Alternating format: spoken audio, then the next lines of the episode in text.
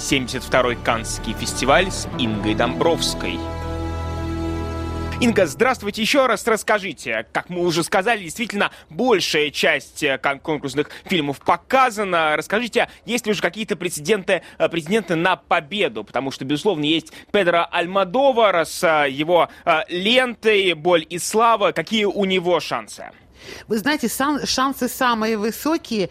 Э, Альмадовар в 69 лет, огромную карьеру за плечами имеет, получал Оскары, в Каннах получал разные призы за режиссуру в частности, но никогда еще он не получал высшего канского приза «Золотой пальмовой ветви». И вот сейчас э, с этим его новым фильмом «Боль и слава» у него появился такой шанс, если бы, если бы пальму вручали кинокритики, и лауреатом стал бы, безусловно, Альмадовар. Вы знаете, что в Каннах каждый день во время фестиваля э, два издания, французский еженедельник э, «Фильм Франсе» и американский «Скрин» публикуют рейтинги кинокритиков.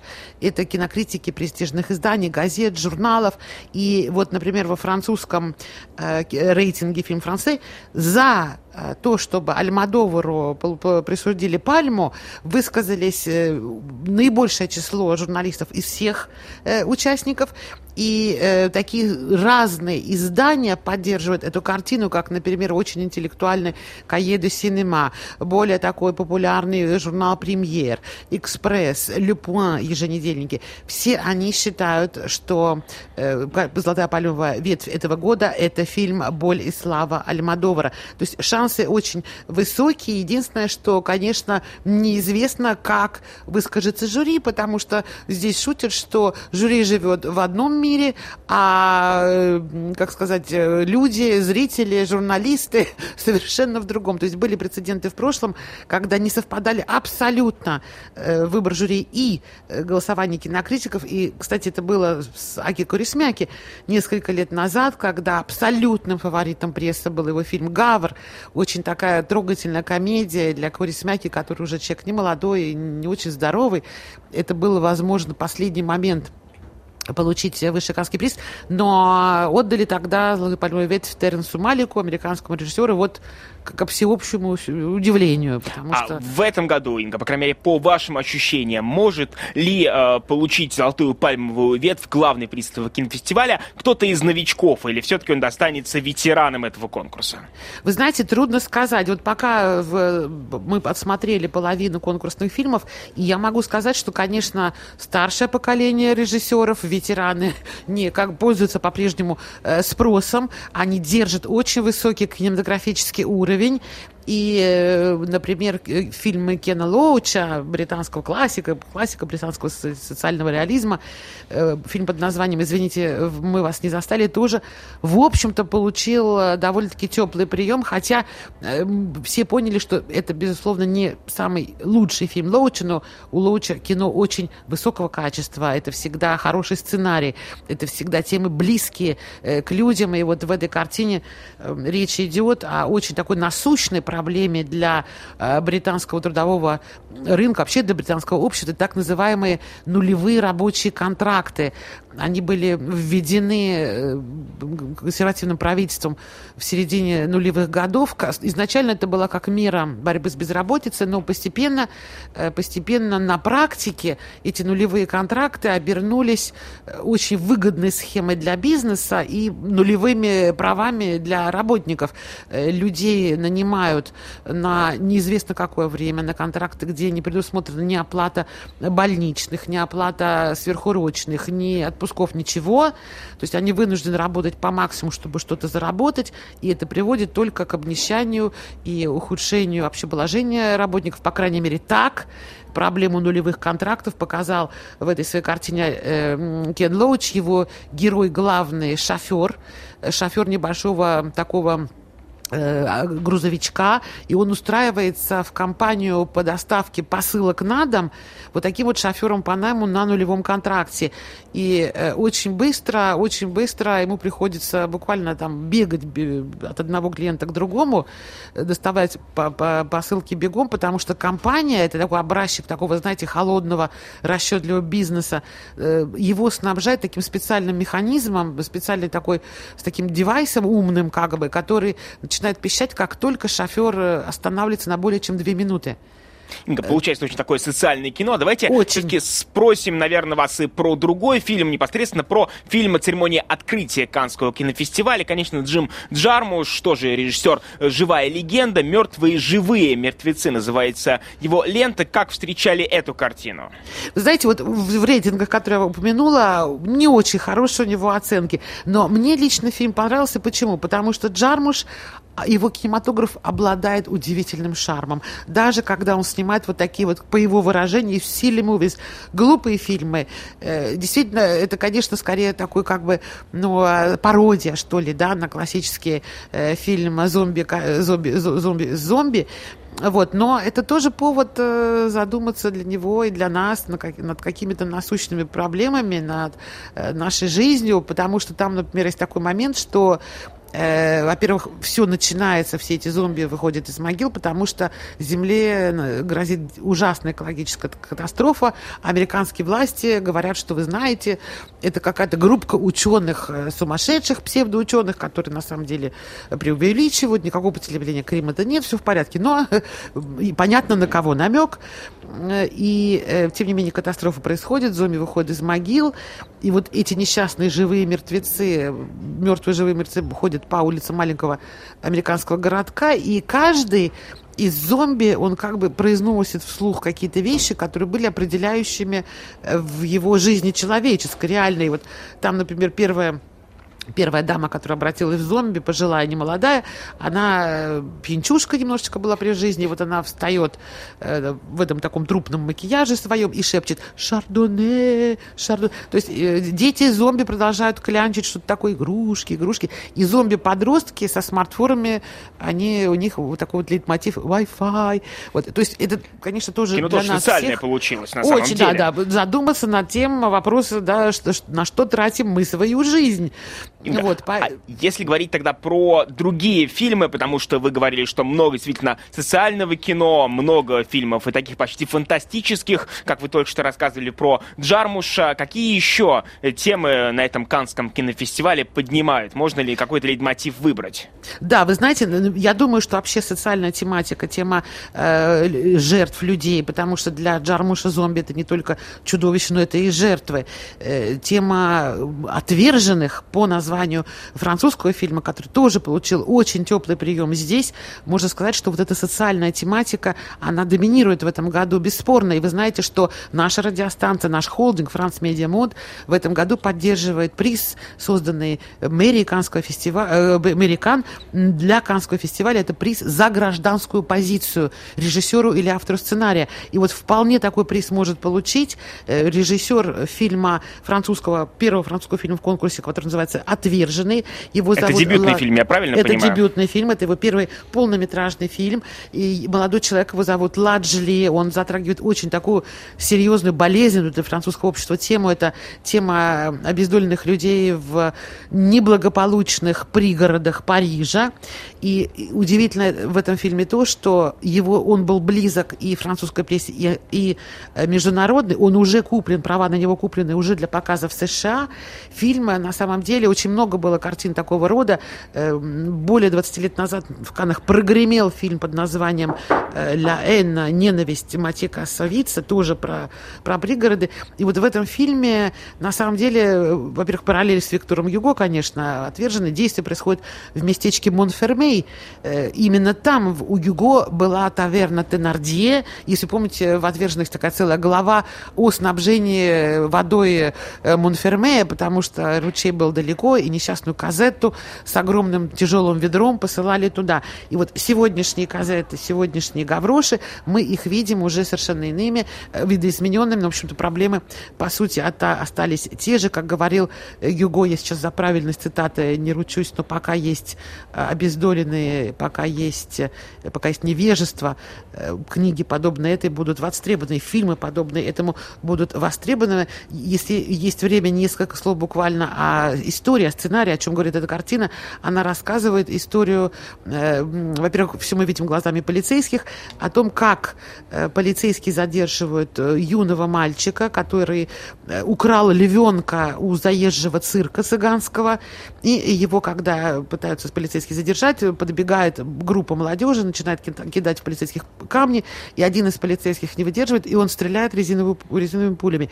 И одна из пуль с близкого расстояния попадает мальчику в лицо, он серьезно ранен, и интрига, все это снималось на видео через дрон, который принадлежит одному из подростков местных.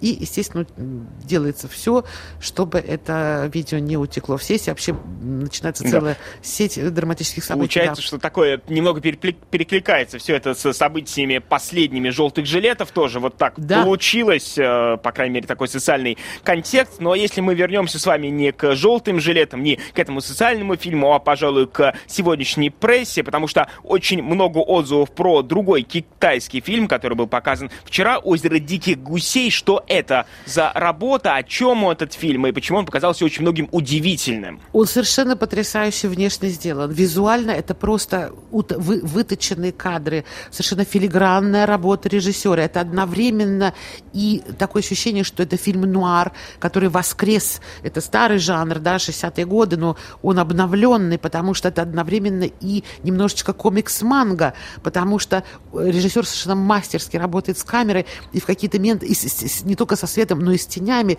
и тени бегущих людей, э, отражающиеся на, ли, на стене, э, словно мультфильм э, происходит. Ну, а о чем этот фильм? Это китайская версия «Отверженных», это несчастные обездоленные люди где-то в каком-то китайском заштатном совершенно город, городке. Главный герой, он член шайки, похищающие мотоциклы. И он случайно убивает полицейского, на него начинается охота, охотится на него и полиция, и его сотоварищи по шайке, потому что за его поимку назначена крупная э, сумма денег. Э, вот. И все это происходит на фоне социальном э, режиссер показывает изнанку китайского экономического чуда. Это люди, живущие в каких-то страшных хрущебах, в каких-то страшных э, домах, где на улице мусор валяется.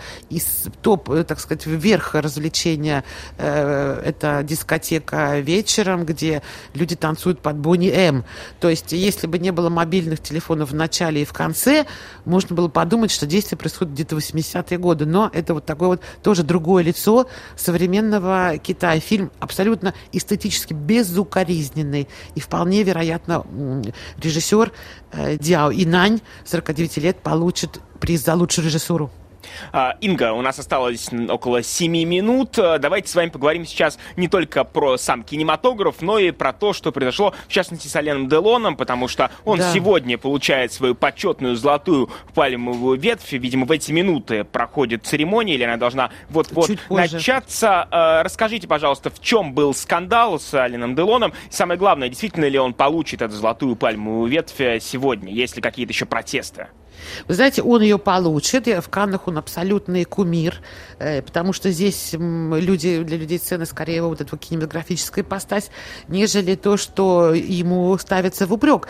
Вы знаете, канский быт вообще удивительная вещь. Это место, где возможны встречи. Вчера звездой дня был Николас Винденгрефен, который показывал э, первые серии своего нового американского сериала. Четвертый, пятый этаж Дворца фестиваля были закрыты, заблокированы, даже лифтами нельзя было пользоваться.